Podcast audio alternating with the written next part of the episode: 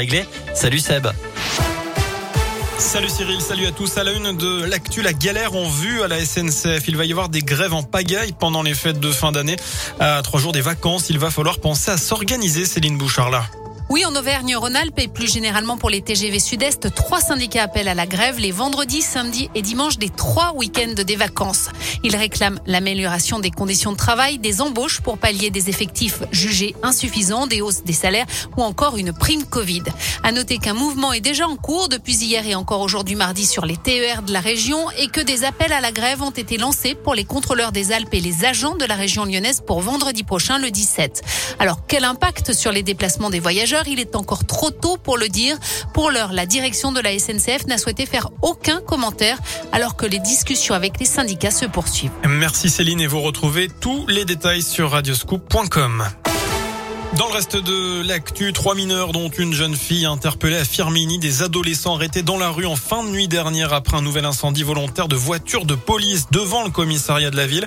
Cela porte à quatre le nombre de voitures brûlées au même endroit en l'espace de 48 heures. Des représentants de syndicats de police estiment qu'il pourrait s'agir d'une réaction de trafiquants de stupéfiants. Y a une présence accrue de forces de l'ordre sur le terrain. La préfète de la Loire s'est rendue sur place ce matin pour apporter son soutien aux policiers de ce commissariat. La France pourra vacciner tout le monde. C'est le message de la ministre chargée de l'industrie aujourd'hui. Agnès Pannier-Runacher affirme que la France dispose de suffisamment de doses de vaccins, 27 millions en stock avant les livraisons prévues en janvier. Et pour ceux qui doivent faire leur dose de rappel, des dizaines de créneaux sont ouverts désormais au vaccinodrome de Sainté, à nouveau installé désormais à la salle Omnisport de la Plaine Achille. Injection faite avec un vaccin Moderna réservé aux plus de 30 ans. Les plus de 65 ans qui eux ont reçu leur dernière dose le 15 mai dernier ou avant, eh bien doivent faire leur rappel vaccinal euh, sous peine de voir leur passe sanitaire désactivé dès demain. Ils sont 400 000 d'après le porte-parole du gouvernement Gabriel Attal. Euh, c'est aussi ce mercredi que débute la vaccination des enfants de 5 à 11 ans à risque.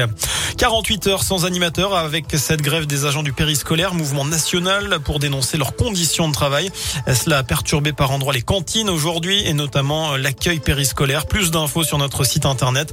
La grève se poursuivra demain avec un rassemblement l'après-midi du côté de Saint-Étienne. Et puis demain également, magistrats et greffiers vont manifester devant le palais de justice. C'est très rare dans la profession. Ils dénoncent un épuisement collectif et réclament plus de moyens humains et matériels. Une mobilisation soutenue par l'ordre des avocats. Enfin, en foot, ça bouge à l'Etra. Les Verts ont repris l'entraînement ce matin à quelques jours du déplacement à Lyon pour défier la Duchère dimanche en Coupe de France.